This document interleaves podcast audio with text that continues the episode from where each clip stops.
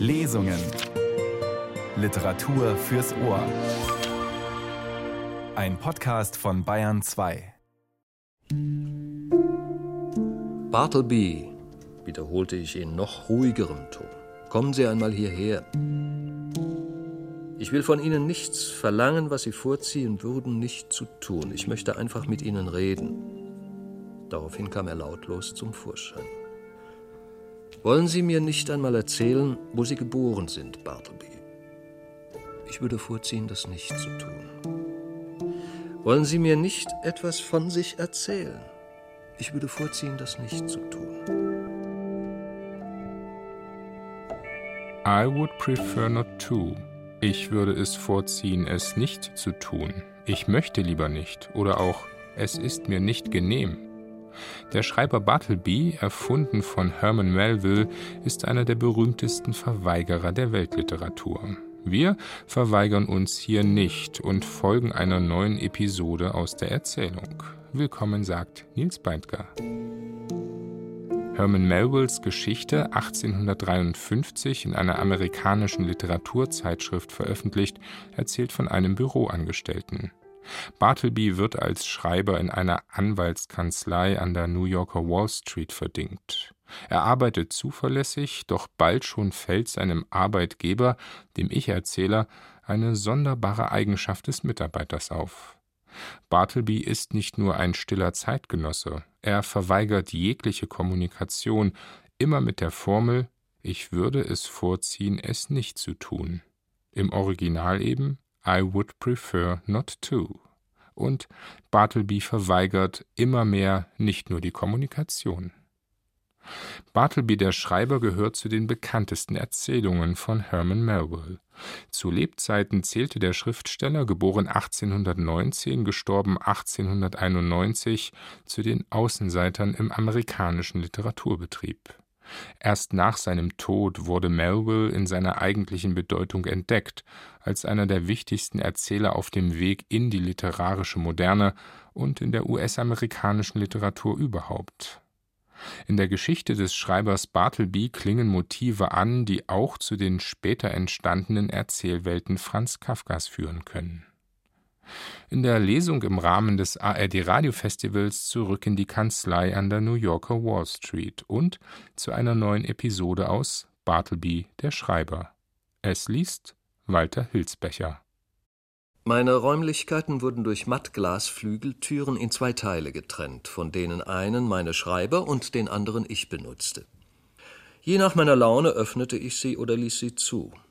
Ich entschloss mich, Bartleby einen Platz neben dieser Tür, aber auf meiner Seite zu geben, so dass ich diesen stillen Menschen in bequemer Reichweite hatte, für den Fall, dass irgendeine Kleinigkeit zu erledigen wäre. Ich stellte sein Pult dicht an ein kleines Seitenfenster in diesem Teil des Zimmers, ein Fenster, das ursprünglich einen Ausblick auf einige schmutzige Hinterhöfe und Backsteinmauern bot, aber nun nach der Errichtung weiterer Bauten überhaupt keine Aussicht mehr gewährte, wenn es auch etwas Licht hereinließ. Drei Fuß weit von den Fensterscheiben entfernt befand sich eine Wand, und das Licht fiel weit von oben zwischen zwei hohen Gebäuden wie aus einer kleinen Öffnung in einer hohen Kuppel herab. Als weitere angenehme Einrichtung beschaffte ich einen hohen grünen Wandschirm, der Bartleby meinen Blicken völlig entrückte, ohne ihn dem Bereich meiner Stimme zu entziehen. So waren gewissermaßen Privatleben und Gemeinschaft miteinander in Einklang gebracht. Anfangs erledigte Bartleby eine ungeheure Menge von Schreibarbeit. Als ob er seit langem danach hungerte, etwas zu kopieren, schien er sich mit meinen Dokumenten vollzupfropfen. Eine Verdauungspause gab es nicht. Er machte Tag- und Nachtschicht, kopierte bei Sonnenschein und bei Kerzenlicht. Sein Fleiß hätte mir gefallen können, wäre er mit mehr Freude eifrig gewesen, aber still, bleich und mechanisch schrieb er vor sich hin. Natürlich besteht ein unentbehrlicher Teil der Arbeit eines Schreibers darin, die Genauigkeit seiner Abschrift Wort für Wort nachzuprüfen. Befinden sich in einem Büro zwei oder mehr Schreiber, so helfen sie sich gegenseitig bei der Nachprüfung, wobei der eine die Abschrift liest und der andere das Original in der Hand hat. Das ist eine sehr stumpfsinnige und ermüdende Tätigkeit. Ich kann mir vorstellen, dass sie einem lebhaften Temperament unerträglich ist. Dann und wann war es in der Eile der Geschäfte meine Gewohnheit gewesen, bei der Vergleichung irgendeines kurzen Schriftstückes helfend einzugreifen und den Truthahn oder die Kneifzange zu mir zu rufen. Als ich Bartleby so bequem zu mir hinter den Wandschirm setzte, verfolgte ich damit die Absicht, mich bei solchen alltäglichen Anlässen seiner Dienste zu bedienen. Es war, wie ich glaube, am dritten Tage seiner Anwesenheit bei mir und ehe sich eine Notwendigkeit ergeben hatte, seine eigenen Schreibarbeiten nachzuprüfen. Ich wollte eine kleine Angelegenheit, die ich gerade zur Hand hatte, schnell erledigen, und so rief ich kurzerhand nach Bartleby. In meiner Eile und der natürlichen Erwartung, unmittelbare Willfährigkeit zu finden, saß ich den Kopf über den Originaltext auf meinem Schreibtisch gebeugt und die rechte mit der Abschrift etwas nervös zur Seite gestreckt, so dass Bartleby sie, wenn er aus seinem Versteck auftauchte, sofort ergreifen und ohne den geringsten Aufenthalt an die Arbeit gehen konnte. In dieser Haltung saß ich also da, als ich nach ihm rief und setzte ihm in aller Eile auseinander, was ich von ihm wollte, nämlich ein kurzes Schriftstück mit ihm vergleichen. Man vergegenwärtige sich meine Überraschung, ja meine Bestürzung, als Bartleby, ohne sich aus seiner Ecke herauszubewegen, in einem seltsam sanften, bestimmten Ton erwiderte ich würde vorziehen, es nicht zu tun. Eine Weile saß ich in tiefem Schweigen da, um meine verblüfften Gedanken wieder zu sammeln. Dann sagte ich mir, meine Ohren müssten mich wohl getäuscht oder Bartleby meine Absicht völlig missverstanden haben. Ich wiederholte meine Bitte im deutlichsten Ton, der mir möglich war, aber in einem ebenso deutlichen erhielt ich die vorherige Antwort. Ich würde vorziehen, es nicht zu tun. Vorziehen, es nicht zu tun, echote ich und sprang in höchster Erregung auf, um den Raum mit einem Satz zu durchqueren. Was wollen Sie damit sagen? Sind Sie nicht ganz bei Trost? Ich wünsche, dass Sie mir helfen, dieses Blatt zu vergleichen. Nehmen Sie es. Und damit reichte ich es ihm hin. Ich würde vorziehen, es nicht zu tun, wiederholte er. Ich blickte ihn scharf an. Sein Gesicht war schmal und gefasst, seine grauen Augen matt und gelassen. Keine Spur von Bewegung regte sich in ihm. Hätte sein Benehmen auch nur die geringste Unsicherheit, Empörung, Ungeduld oder Unverschämtheit gezeigt, mit anderen Worten wäre etwas gewöhnlich Menschliches darin gewesen. Zweifellos hätte ich ihn kurzerhand vor die Tür gesetzt. Aber so wie die Dinge lagen, hätte ich ebenso meine Cicero-Stuckbüste hinauswerfen können.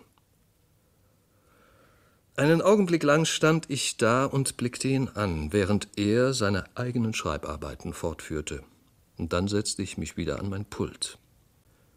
Das ist sehr seltsam, sagte ich mir. Was war da am besten zu tun? Aber mein Geschäft eilte. Ich entschloss mich, fürs Erste die Sache zu vergessen und sie für einen späteren, ruhigeren Augenblick aufzubewahren. So rief ich die Kneifzange aus dem anderen Zimmer und bald war das Schriftstück durchgesehen. Einige Tage später beendete Bartleby die Abschrift von vier umfangreichen Dokumenten, die vierfache Kopie einer sich über eine ganze Woche hinziehenden Aussage eines Zeugen, der vor meinem hohen Kanzleigerichtshof vernommen worden war. Es ergab sich die Notwendigkeit, sie nachzuprüfen.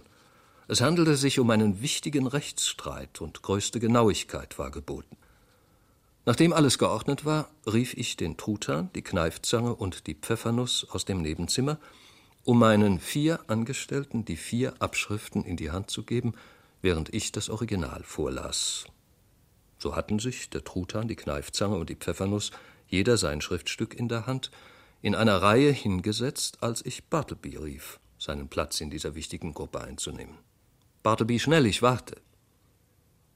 Ich hörte das leise Scharren seiner Stuhlbeine auf dem kahlen Fußboden, und dann erschien er am Eingang seiner Klause. Was wünschen Sie? fragte er sanft. Die Abschriften, die Abschriften, sagte ich eilig. Wir wollen sie vergleichen, hier. Und ich hielt ihm die vierte Kopie hin. Ich würde vorziehen, es nicht zu tun, sagte er und verschwand hinter seinem Wandschirm. Einen Augenblick lang stand ich zur Salzsäule erstarrt vor der Schar meiner sitzenden Angestellten, dann fasste ich mich wieder und, indem ich auf den Wandschirm zutrat, erkundigte ich mich nach dem Grund eines solchen ungewöhnlichen Benehmens. Warum weigern Sie sich? Ich würde vorziehen, es nicht zu tun. Bei jedem anderen wäre ich sofort in eine fürchterliche Erregung geraten. hätte auf jedes weitere Wort verzichtet und ihn mit Schimpf und Schande weggejagt. Aber an Bartleby war etwas, was mich nicht nur auf seltsame Weise entwaffnete, sondern mich auch wunderlich berührte und verwirrte. Ich begann auf ihn einzureden. Das sind Ihre Abschriften, die wir nachprüfen wollen. Das erspart Ihnen Arbeit, denn eine Durchsicht genügt für alle vier Kopien. Das ist so üblich. Jeder Kopist ist verpflichtet, bei der Nachprüfung seiner Abschriften zu helfen. Stimmt das etwa nicht? Wollen Sie nicht sprechen? Antworten Sie. Ich würde vorziehen, es nicht zu tun, erwiderte er in einem flötensanften Ton. Wie mir schien, hatte er, während ich mit ihm sprach, jedes meiner Worte sorgfältig überlegt, hatte ihren Sinn vollkommen verstanden und vermochte den zwingenden Schluss nicht anzufechten. Gleichzeitig war er aber durch eine schwerwiegende Überlegung veranlasst, mir so zu antworten. Sie haben sich also vorgenommen, meinem Wunsch nicht zu entsprechen, einem Wunsch, der im Sinne der allgemeinen Gepflogenheiten und des gesunden Menschenverstandes geäußert wurde. Er gab mir kurz zu verstehen, dass in diesem Punkte mein Urteil richtig sei. Ja, seine Entscheidung sei unumstößlich. Es ist nicht selten der Fall, dass ein Mensch, den man auf eine noch nicht dagewesene und krass unvernünftige Weise vor den Kopf gestoßen hat, an seinem eigenen einfachsten Glauben irre wird. So seltsam es auch klingen mag, er beginnt doch sozusagen zu unterstellen, alles Recht und alle Vernunft seien auf der Gegenseite. So wird er sich, wenn Unbeteiligte anwesend sind, an diese wenden, um eine Stärkung seiner eigenen schwankenden Meinung zu finden. Truthahn begann ich. Was halten Sie davon? Bin ich nicht im Recht? Mit Verlaub, Sir, erwiderte dieser in seinem sanftesten Ton, ich glaube doch. Kneifzange, fuhr ich fort, was halten Sie davon? Ich würde ihn hinausschmeißen, meine ich. Hier wird der Leser, wenn er genau Obacht gibt, feststellen, dass Vormittag war und des Truthahns Entgegnung in höflichem und ruhigem Ton vorgebracht wurde, während die Kneifzange schlecht gelaunt antwortete oder, um einen früheren Vergleich zu wiederholen, die üble Laune der Kneifzange war im Dienst und die des Truthahns hatte Urlaub. Pfeffernuss, sagte ich, denn ich wollte auch die geringste Stimme zu meinen Gunsten notieren. Was hältst du davon? Ich glaube, der ist ein bisschen bekloppt, Sir, erwiderte dieser grinsend. Sie hören, was Sie sagen, wandte ich mich dem Wandschirm zu. Kommen Sie heraus und tun Sie Ihre Pflicht. Aber er geruhte nicht zu antworten. Einen Augenblick lang dachte ich schmerzlich verwirrt nach. Doch das Geschäft drängte aufs Neue zur Eile, so entschloss ich mich wieder, die Erwägungen über diese Schwierigkeiten für einen späteren, ruhigeren Zeitpunkt aufzuschieben. Mit einigen Schwierigkeiten gelang es uns, die Schriftstücke ohne Bartlebys Hilfe durchzuprüfen, obgleich der Truthahn nach einigen Seiten immer wieder in aller Bescheidenheit seine Ansicht kundtat, dieses Verfahren entspreche in keiner Weise den Gepflogenheiten, während die Kneifzange mit der Nervosität eines Magenkranken auf ihrem Stuhl herumrückte und hin und wieder zwischen den zusammengepressten Zähnen zischende Verwünschungen gegen den eigensinnigen Tölpel hinter dem Wandschirm hervorstieß. Und was ihn, die Kneifzange, angehe, so sei dies das erste und letzte Mal, dass er anderer Leute Arbeit ohne Bezahlung verrichte. Inzwischen saß Bartleby hinter seinem Wandschirm für nichts anderes zugänglich als für seine Arbeit. Einige Tage vergingen, während der Schreiber mit einer anderen langwierigen Aufgabe beschäftigt war. Sein kürzliches, merkwürdiges Verhalten veranlasste mich, mir seine Gewohnheiten einmal genauer anzuschauen. Ich bemerkte, dass er nie zu Tisch ging, ja, dass er überhaupt nirgendwo hinging. Bis jetzt hatte ich aus eigener Kenntnis niemals festgestellt, dass er mein Büro verließ. Er war in seiner Ecke eine dauernde Schildwache. Indes sah ich, dass gegen elf Uhr vormittags die Pfeffernuss sich der Öffnung von Bartlebys Wandschirm näherte, als sei er durch eine von meinem Platz aus unsichtbare stumme Handbewegung herbeigewinkt worden. Dann verließ der Junge mit ein paar Pence klimpernd das Büro und erschien wieder mit einer Handvoll Pfeffernüssen, die er in der Klause ablieferte, wo er zwei davon für seine Mühe erhielt. Er lebt also von Pfeffernüssen, sagte ich mir, isst niemals zu Mittag. Er muss also Vegetarier sein. Aber nein, er isst auch kein Gemüse, er isst nichts als Pfeffernüsse. Dann verliefen meine Gedanken sich in Träume über die mutmaßlichen Wirkungen der ausschließlichen Ernährung mit Pfeffernüssen auf die menschliche Konstitution. Pfeffernüsse heißen so, weil sie Pfeffer als einen ihrer charakteristischen Bestandteile und entscheidende Geschmackszutat enthalten. Und was war Pfeffer? Ein feuriges Gewürz. War Bartleby feurig und würzig? Keineswegs. Der Pfeffer übte also auf ihn keine Wirkung aus. Wahrscheinlich zog er es vor, das nicht zu tun. Nichts ärgert einen Menschen so sehr wie passiver Widerstand. Ist derjenige, dem der Widerstand entgegengesetzt wird, nicht gerade von unmenschlicher Gemütsart und der Widerspenstige vollkommen harmlos in seiner Untätigkeit, so wird der Erstere bei besserer Stimmung bemüht sein, dasjenige mitleidsvoll in seine Vorstellungen zu übertragen, was sich ihm in seiner Beurteilung als unerklärlich darstellt. So also betrachtete ich Bartleby und seine Gewohnheiten meistenteils. Der arme Kerl, sagte ich mir, er meint es nicht böse. Offenbar beabsichtigt er keine Unverschämtheiten. Sein Äußeres genügt zu beweisen, dass seine Verschrobenheiten ungewollt sind. Er ist mir nützlich. Ich werde mit ihm fertig, entlasse ich ihn, so wird er möglicherweise einem weniger duldsamen Arbeitgeber in die Hände fallen. Dort wird er dann grob behandelt und schließlich vielleicht elendiglich verhungern. Tja, hier kann ich mir auf billige Weise eine angenehme Selbstzufriedenheit verschaffen. Bartleby begünstigen, sich in seinen seltsamen Eigensinn fügen, wird mich wenig oder gar nichts kosten, während ich in meinem Innern etwas zurücklege, was sich gegebenenfalls als süßer Bissen für mein Gewissen erweisen wird. Aber diese Stimmung hielt nicht unverändert an. Bisweilen ging mir Bartlebys Passivität auf die Nerven. Auf eine seltsame Weise fühlte ich mich angestachelt, ihn bei einer neuen Widersetzlichkeit zu ertappen, ihm irgendeinen Zornesfunken zu entlocken, der meinem eigenen entsprach. Aber tatsächlich hätte ich ebenso gut versuchen können, mit meinem Knöchel Funken aus einem Stück Windsorseife zu schlagen. Doch eines Nachmittags übermannte mich der böse Trieb in mir, und folgende kleine Szene spielte sich ab. Bartleby begann ich. Wenn diese Schriftstücke alle kopiert sind, möchte ich sie mit ihnen vergleichen. Ich würde vorziehen, es nicht zu tun. Wie? Sie beabsichtigen doch sicher nicht, sich auf diesen störrischen Einfall zu versteifen. Keine Antwort. Ich stieß die Flügeltür neben mir auf und rief dem Truthahn und der Kneifzange zu Bartleby sagt zum zweiten Mal, er will seine Schriftstücke nicht durchsehen. Was halten Sie davon, Truthahn? Es war an einem Nachmittag wohlgemerkt. Glühend wie ein Messingkochkessel saß der Truthahn da. Sein Kahlkopf dampfte, seine Hände fuhren zwischen seinen beklecksten Papieren umher. Was ich davon halte, brüllte er, ich glaube, ich werde mal kurz hinter seinen Wandschirm gehen und ihm ein blaues Auge verpassen.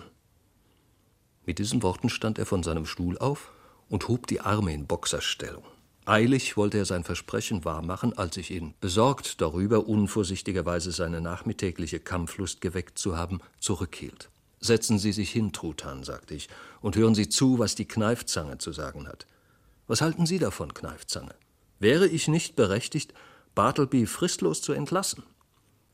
Verzeihen Sie, Sir, aber das müssen Sie selbst entscheiden.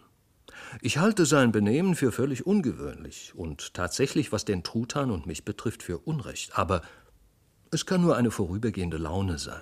Ach, rief ich aus, Sie haben Ihre Ansicht ja auf eine seltsame Weise geändert. Sie sprechen ja sehr sanftmütig über ihn. Das kommt vom Bier, rief der Truthahn. Die Sanftmut ist die Wirkung des Bieres. Die Kneifzange und ich haben heute miteinander zu Mittag gegessen. Sie sehen, wie sanftmütig ich bin, Sir. Soll ich hingehen und ihm ein blaues Auge schlagen? Sie sprechen von Bartleby, wie ich annehme. Nein, heute nicht, Truthahn, erwiderte ich. Bitte halten Sie Ihre Fäuste bei sich. Ich schloss die Tür und ging zu Bartleby. In wachsendem Maße fühlte ich mich dazu getrieben, es mit meinem Schicksal aufzunehmen. Ich brannte darauf, Widerstand zu finden. Mir fiel ein, dass Bartleby das Büro nie verließ. Bartleby, begann ich. Die Pfeffernuss ist weggegangen, laufen Sie doch bitte gerade mal hinüber zum Postamt. Es waren nur drei Minuten zu gehen. Und sehen Sie nach, ob etwas für mich da ist. Ich würde vorziehen, es nicht zu tun. Sie wollen nicht? Ich ziehe es vor. Ich stolperte zu meinem Schreibtisch und saß dort in tiefes Nachdenken versunken. Meine blinde Hartnäckigkeit kehrte zurück.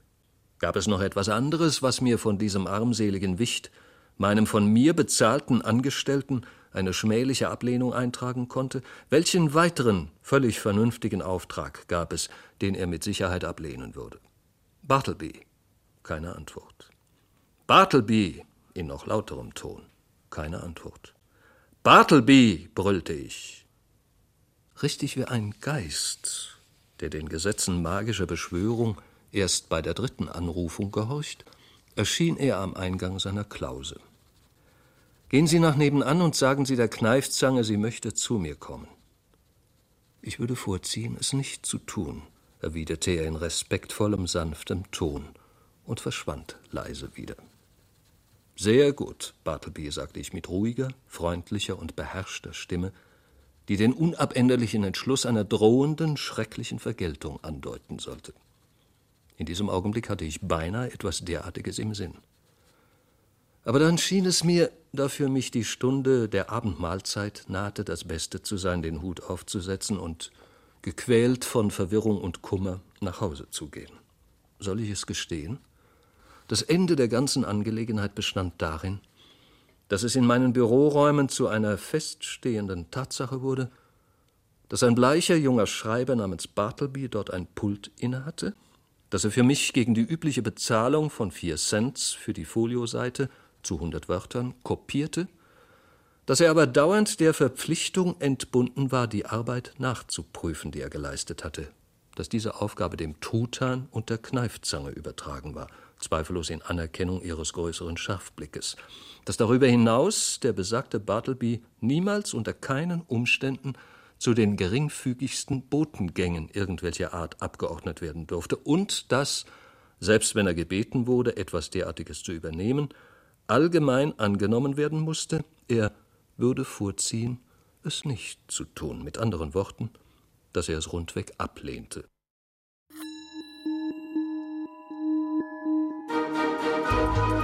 ARD Radiofestival Lesung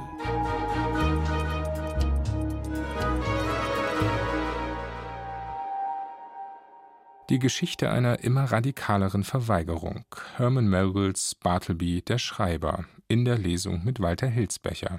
Bayern 2 und die Radiotexte zum ARD Radiofestival. Die Kulturradios der ARD stellen in den Sommerwochen einige klassische Texte der Literaturgeschichte vor, gelesen von bekannten Schauspielerinnen und Schauspielern. Hans Falladas Roman Kleiner Mann, was nun wird im ARD-Radiofestival zu hören sein, ebenso Annette von Droste-Hülshoffs Erzählung Die Judenbuche. Und damit wieder zum Verweigerer Bartleby. Der Schreiber in einer Anwaltskanzlei erledigt seine Arbeit zunächst zur vollsten Zufriedenheit. Das ändert sich aber alsbald. Der Satz Ich würde es vorziehen, es nicht zu tun, wird immer mehr zum Mantra und treibt die Handlung voran. Walter Hilsbecher liest aus Bartleby der Schreiber von Herman Melville. Während so die Tage vergingen, söhnte ich mich immer mehr mit Bartleby aus. Seine Beständigkeit, seine Ablehnung gegen jede Zerstreuung, sein unermüdlicher Fleiß, abgesehen von den Augenblicken, in denen er hinter seinem Wandschirm in ein tiefes Träumen versank, seine Lautlosigkeit, sein unter allen Umständen sich immer gleichbleibendes Benehmen machten ihn zu einer wertvollen Erwerbung. Ein besonderer Vorzug war dies. Er war stets da, der Erste des Morgens, den ganzen Tag über und der Letzte am Abend. Ich hatte ein einzigartiges Vertrauen zu seiner Ehrlichkeit. Meine wertvollsten Schriftstücke schienen mir in seinen Händen völlig sicher. Bisweilen konnte ich allerdings nicht umhin, dass mich aus meiner tiefsten Seele eine krampfhafte Wut gegen ihn überfiel, denn es war außerordentlich schwierig, stets diese seltsamen Einzelheiten, Vorrechte und unerhörten Ausnahmen im Kopf zu behalten, die für Bartleby die stillschweigende Voraussetzung bildeten, unter denen er in meinem Büro blieb. Hin und wieder forderte ich ihn in der Eile der Geschäfte, ohne mir etwas dabei zu denken, in kurzem, schnellem Ton auf, sagen wir einmal, den Finger auf den Knoten eines roten Bindfadens zu legen, mit dem ich gerade einige Schriftstöcke zusammenschnüren wollte. Natürlich erklang prompt hinter dem Wandschirm die gewohnte Antwort. Ich würde vorziehen, es nicht zu tun. Und wie konnte es dann ein menschliches, mit den üblichen Schwächen unserer Natur behaftetes Wesen vermeiden, sich bitter über so viel Verschrobenheit, so viel Unvernunft zu beklagen? Immerhin trug jede neue Zurechtweisung, die ich empfing, dazu bei, die Wahrscheinlichkeit einer Wiederholung solcher Unachtsamkeiten auszuschließen. Hier muss gesagt werden, dass es entsprechend den Gewohnheiten der meisten Juristen, die ihre Praxis in den dicht besiedelten Anwaltsgebäuden ausüben, zu meinen Büroräumen mehrere Schlüssel gab. Einer davon befand sich in den Händen einer Frau, die im Dachgeschoss wohnte und meine Räume wöchentlich einmal schrubbte, sie täglich aufwischte und darin Staub fegte. Einen anderen hatte aus praktischen Erwägungen der Truthahn in Verwahrung, den dritten hatte ich bisweilen in der Tasche und wer den vierten besaß, weiß ich nicht. An einem Sonntag traf es sich nun, dass ich zur Trinity-Kirche ging, um einen berühmten Prediger zu hören, und da ich ziemlich zeitig an Ort und Stelle war, kam mir der Gedanke, noch einmal für einen Augenblick in mein Büro zu gehen. Zum Glück hatte ich meinen Schlüssel bei mir, aber als ich ihn in das Schloss stecken wollte, bemerkte ich einen Widerstand von etwas, was von innen hineingeschoben war. Völlig überrascht stieß ich einen Schrei aus, worauf zu meiner Bestürzung von innen ein Schlüssel umgedreht wurde und in Hemdsärmeln und seltsamer, zerschlissener, nachlässiger Kleidung die Gestalt Bartlebys erschien, der sein mageres Gesicht durch die halb geöffnete Tür steckte und in aller Ruhe erklärte, es tue ihm sehr leid, aber er sei jetzt gerade sehr beschäftigt und möchte mich lieber nicht hereinlassen. Mit einigen kurzen Worten fuhr er darüber hinaus fort, vielleicht ginge ich besser ein paar Mal um den Häuserblock herum, wahrscheinlich werde er bis dahin mit seinen Angelegenheiten fertig sein. Nun übte das völlig unerwartete Auftauchen Bartlebys, der sich an einem Sonntagmorgen in meinem Anwaltsbüro häuslich niedergelassen hatte, mit seiner leichenhaften und doch weltmännisch sicheren und selbstbewussten Unbekümmertheit eine so eigenartige Wirkung auf mich aus, dass ich von meiner eigenen Tür wegschlich und tat, was er verlangte. Dies geschah allerdings nicht ohne vieles schmerzvolles inneres Aufbegehren gegen die sanfte Unverschämtheit meines rätselhaften Schreibers. Tatsächlich war es hauptsächlich seine erstaunliche Sanftmut, die mich nicht nur entwaffnete, sondern gleichsam entmannte. Denn ich bin der Ansicht, dass jemand wie entmannt ist, wenn er sich von seinem bezahlten Angestellten in aller Ruhe Vorschriften machen und sich aus seinen eigenen Räumlichkeiten wegschicken lässt.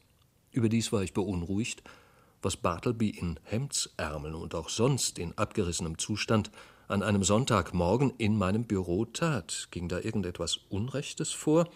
Nun, das kam nicht in Frage. Nein, nicht einen Augenblick lang war daran zu denken, Bartleby könne ein unmoralischer Mensch sein. Aber was konnte er dort tun? Abschriften machen? Wiederum nein. Denn er war bei all seinen Verschrobenheiten ein Mensch, der in hohem Maße auf Anstand hielt. Er wäre der Letzte gewesen, der sich halb bekleidet an sein Pult gesetzt hätte. Überdies war Sonntag, und irgendetwas war im Wesen Bartlebys, das die Annahme ausschloss, er werde mit irgendeiner weltlichen Beschäftigung die Würde des Tages verletzen. Trotzdem war ich nicht befriedigt, und erfüllt von einer unruhigen Neugierde kehrte ich schließlich zur Tür zurück. Ohne Behinderung steckte ich meinen Schlüssel ins Schloss, öffnete und trat ein. Bartleby war nicht zu sehen. Besorgt blickte ich mich um und spähte hinter den Wandschirm, aber offenbar war er weg. Nachdem ich den Raum genau untersucht hatte, kam ich zu der Annahme, dass er seit einer unbestimmten Zeit in meinem Büro gegessen, sich angekleidet und geschlafen hatte, und zwar ohne Teller, Spiegel oder Bett. Die Polsterung eines morschen alten Sofas in einer Ecke trug die schwachen Spuren einer mageren liegenden Gestalt. Unter seinem Pult fand sich eine zusammengerollte Decke, unter dem leeren Kaminrost eine Büchse Stiefelwichse und eine Bürste und auf einem Stuhl eine Blechschüssel mit Seife und einem zerrissenen Handtuch – in einem Stück Zeitungspapier ein paar Pfeffernussbrocken und ein Stückchen Käse. Tja, sagte ich mir, das ist völlig klar. Bartleby hatte hier Wohnung genommen und ganz allein ein Junggesellendasein geführt. Sogleich darauf überkam mich der Gedanke, welch klägliches, freudloses und einsames Dasein sich hier offenbarte. Seine Armut ist groß, aber seine Einsamkeit wie furchtbar. Man bedenke, an einem Sonntag ist die Wall Street verlassen wie Petra und am Abend eines jeden Tages ist sie eine Einöde. Auch dieses Gebäude, das an Wochentagen von Geschäftigkeit und Leben summt, hallt bei Einbruch der Nacht wieder von völliger Leere, und den ganzen Sonntag über ist es gänzlich verlassen. Und hier schlägt Bartleby sein Zuhause auf, als alleiniger Betrachter einer Einsamkeit, die er bevölkert gesehen hat. Eine Art unschuldiger und verwandelter Marius, der grübelnd auf den Trümmern von Karthago sitzt. Zum ersten Mal in meinem Leben ergriff mich ein Gefühl überwältigender, schmerzender Schwermut. Abgesehen von einer nicht unangenehmen Melancholie hatte ich bisher dergleichen nicht gekannt. Nun zog mich das Band eines gemeinsamen Menschentums unwiderstehlich in den Bann düsterer Gedanken. Brüderliche Schwermut. Denn wir, Bartleby und ich, waren beide Söhne Adams. Ich entsann mich der glänzenden Seidenstoffe und der strahlenden Gesichter, die ich heute in Festtagskleidern schwanengleich den Broadway hinabsegeln gesehen hatte, und ich verglich sie mit dem bleichen Kopisten. Ach, das Glück umwirbt das Licht, und so glauben wir, die Welt sei heiter. Aber das Elend hält sich verborgen, und so meinen wir, es gebe keins. Diese traurigen Vorstellungen, Fantasien zweifellos eines kranken und albernen Gehirns, führten zu anderen und mehr ins Einzelne gehenden Gedanken über Bartlebys Verschrobenheiten. Vorahnungen seltsamer Entdeckungen stiegen in mir auf. Vor mir erschien des Schreibers bleiche Gestalt, ausgestreckt inmitten von gleichgültigen Fremden in seinem schauernden Leichentuch. Mit einem Mal zog Bartlebys verschlossenes Pult meine Aufmerksamkeit auf sich. Deutlich sichtbar steckte der Schlüssel im Schloss. Ich beabsichtige nichts Böses, suche auch nicht die Befriedigung herzloser Neugier, so sagte ich mir. Außerdem gehört das Pult mir und ebenso sein Inhalt so darf ich mir die Freiheit nehmen, hineinzuschauen. Alles war ordentlich eingerichtet. Die Papiere lagen sauber an ihrem Platz. Die Fächer waren tief und, nachdem ich die Aktenstöße herausgenommen hatte, tastete ich hinten hinein. Plötzlich fühlte ich etwas und zog es heraus. Es war ein altes indisches Seidentaschentuch, schwer und verknotet. Ich öffnete es und sah, dass es eine Art Sparbüchse war. Nun rief ich mir alle die stillen Geheimnisse ins Gedächtnis zurück, die ich an dem Menschen bemerkt hatte. Ich entsann mich, dass er nur sprach, um eine Antwort zu geben, dass ich ihn, obgleich er zwischendurch viel Zeit für sich hatte, nie hatte lesen sehen, nein, nicht einmal eine Zeitung, dass er lange an seinem trüben Fenster hinter seinem Wandschirm zu stehen und hinaus auf die tote Backsteinmauer zu schauen pflegte. Ich war überzeugt, dass er nie einen Mittagstisch oder ein Speiserestaurant aufsuchte, während sein bleiches Gesicht deutlich bezeugte, dass er nie ein Glas Bier trank, wie der Truthahn, oder auch nur Tee oder Kaffee wie andere Leute, dass er nie irgendwo hinging. Zumindest erhielt ich nie davon Kenntnis. Dass er nie einen Spaziergang unternahm, abgesehen von dem gegenwärtigen Fall, dass er es abgelehnt hatte zu sagen, wer er sei, woher er komme oder ob er irgendwelche Verwandte in der Welt habe, dass er obgleich er so mager und blass war, nie über einen schlechten Gesundheitszustand klagte. Und noch mehr als das alles fiel mir ein gewisser unbewusster Ausdruck eines bleichen, wie soll ich es nennen, eines bleichen Hochmuts oder vielmehr einer schroffen Zurückhaltung auf, die mich tatsächlich zu meiner nachsichtigen Duldung seiner Verschrobenheiten veranlasst hatte, da ich mich davor fürchtete, von ihm den geringsten zufälligen Dienst zu verlangen, selbst wenn ich aus seiner lang andauernden Reglosigkeit schließen musste, dass er hinter seinem Wandschirm stand und in eine seiner Brandmauerträumereien versunken war. Während ich dies alles bedachte und mit der soeben entdeckten Tatsache in Verbindung brachte, dass er mein Büro zu seinem dauernden Standquartier und Heim gemacht hatte, wenn ich mich dabei auch seiner krankhaften Launen erinnerte, während ich das alles bedachte, beschlich mich eine nüchterne Überlegung. Meine erste Regung war die einer reinen Schwermut und eines aufrichtigen Mitleids gewesen. Je mehr aber Bartlebys Einsamkeit sich in meiner Vorstellung steigerte, desto mehr verwandelte sich meine Schwermut in Furcht und mein Mitleid in Widerwillen. So wahr und auch so furchtbar es ist, dass bis zu einer gewissen Grenze der Gedanke an das Elend oder sein Anblick unsere besten Regungen weckt, so hat dies doch in gewissen besonders gelagerten Fällen jenseits dieser Grenze ein Ende.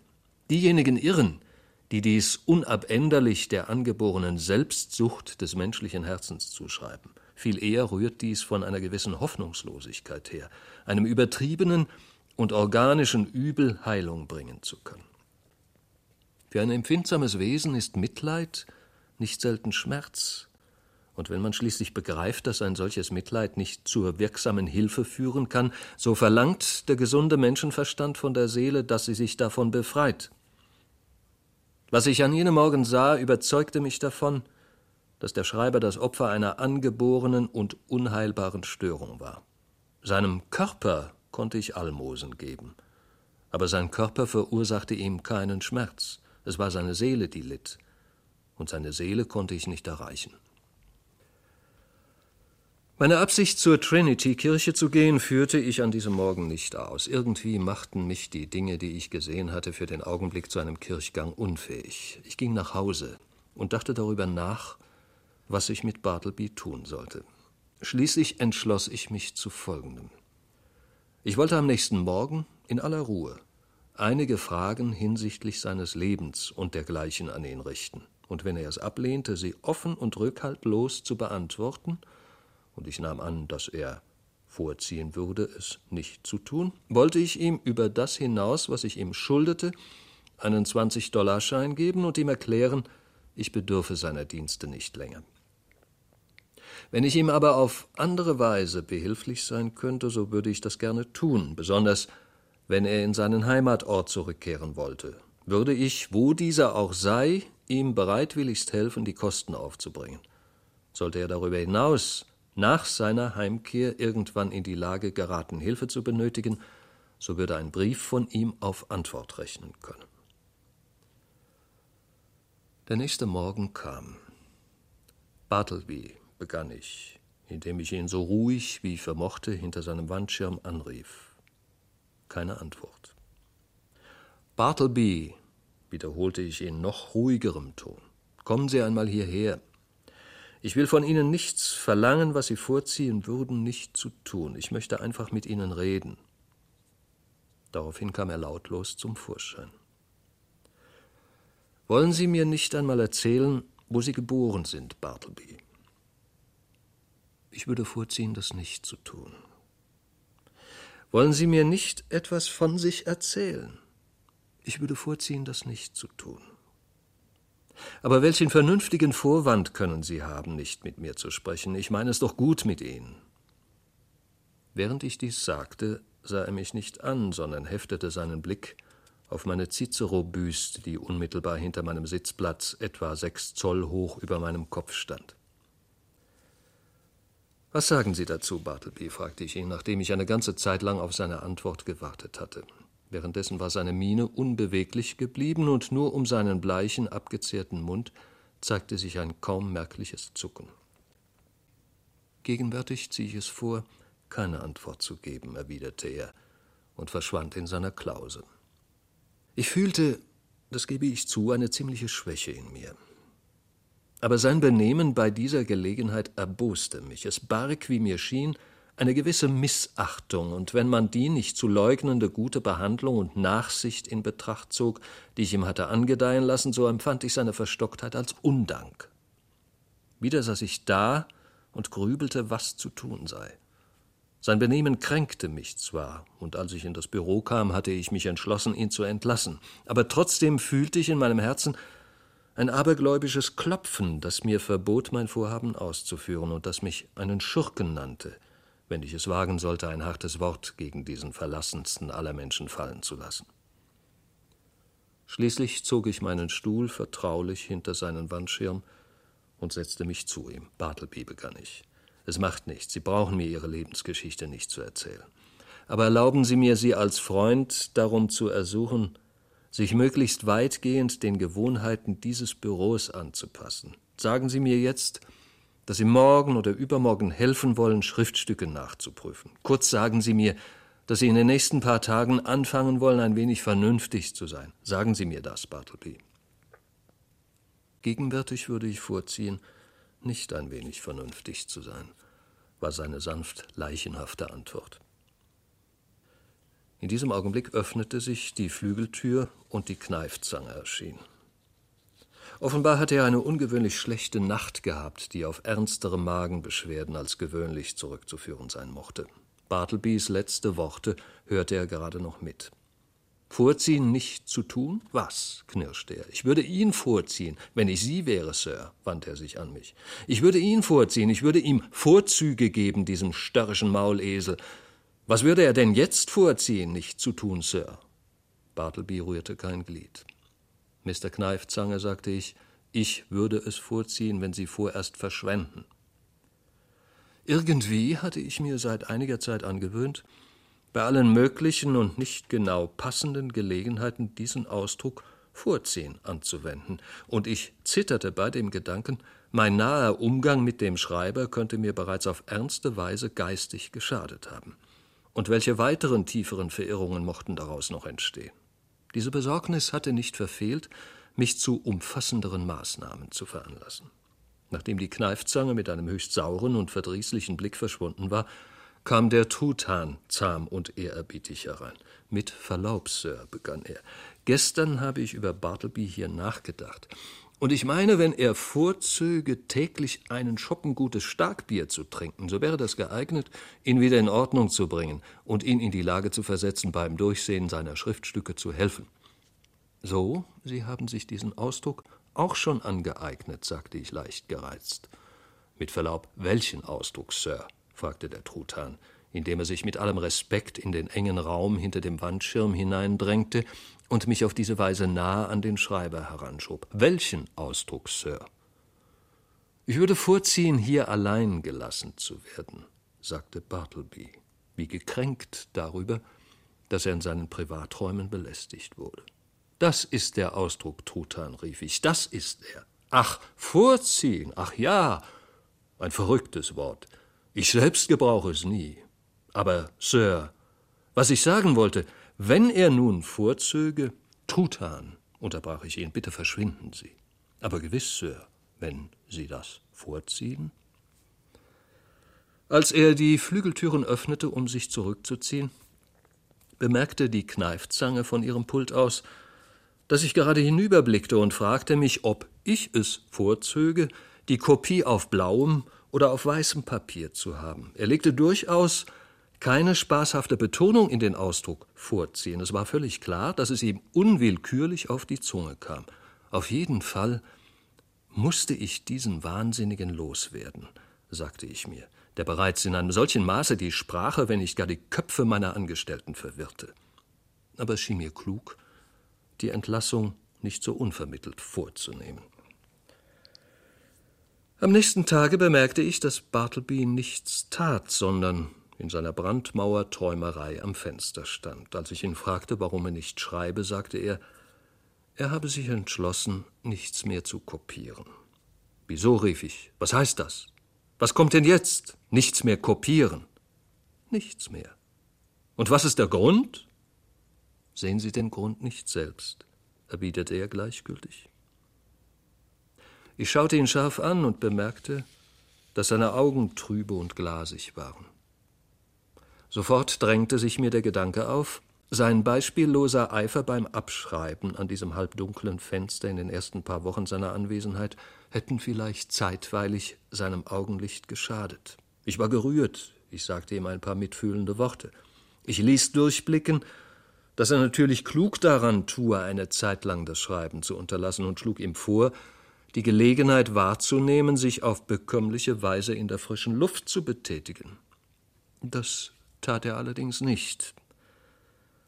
Ein paar Tage später, als meine anderen Angestellten abwesend waren und ich einige dringende Briefe bei der Post aufzugeben hatte, glaubte ich, Bartleby, der nichts anderes Greifbares zu tun hatte, werde sicher weniger unbeugsam sein als gewöhnlich und diese Briefe zum Postamt bringen.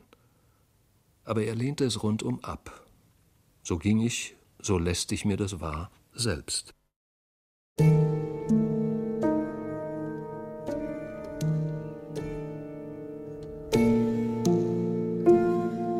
Herman Melville, Bartleby, der Schreiber, gelesen von Walter Hilsbecher, eine Produktion des Saarländischen Rundfunks aus dem Jahr 1975. Die Übersetzung stammt von Richard Mummendey. Alle Folgen dieser und der anderen Lesungen des ARD Radiofestivals finden Sie als Download unter ardradiofestival.de und in der ARD Audiothek. 1939 erschien die erste deutsche Übersetzung von Herman Melvilles Erzählung. Viele weitere folgten, der Text kann immer wieder neu gelesen werden. Eine der jüngsten Übersetzungen stammt von Michael Walter aus München, erschienen in einer Melville-Ausgabe im Hansa Verlag, herausgegeben von Daniel Göske. Michael Walter, bekannt geworden auch mit seinen Übertragungen der Werke von Lawrence Stern, übersetzt den berühmten Satz so: Es ist mir nicht genehm. Soweit die Radiotexte heute. Am Donnerstag folgen wir an dieser Stelle weiter der Geschichte einer Verweigerung. Bis zu den Nachrichten noch Musik auf Bayern 2. Nils Beindker verabschiedet sich und wünscht eine gute Zeit.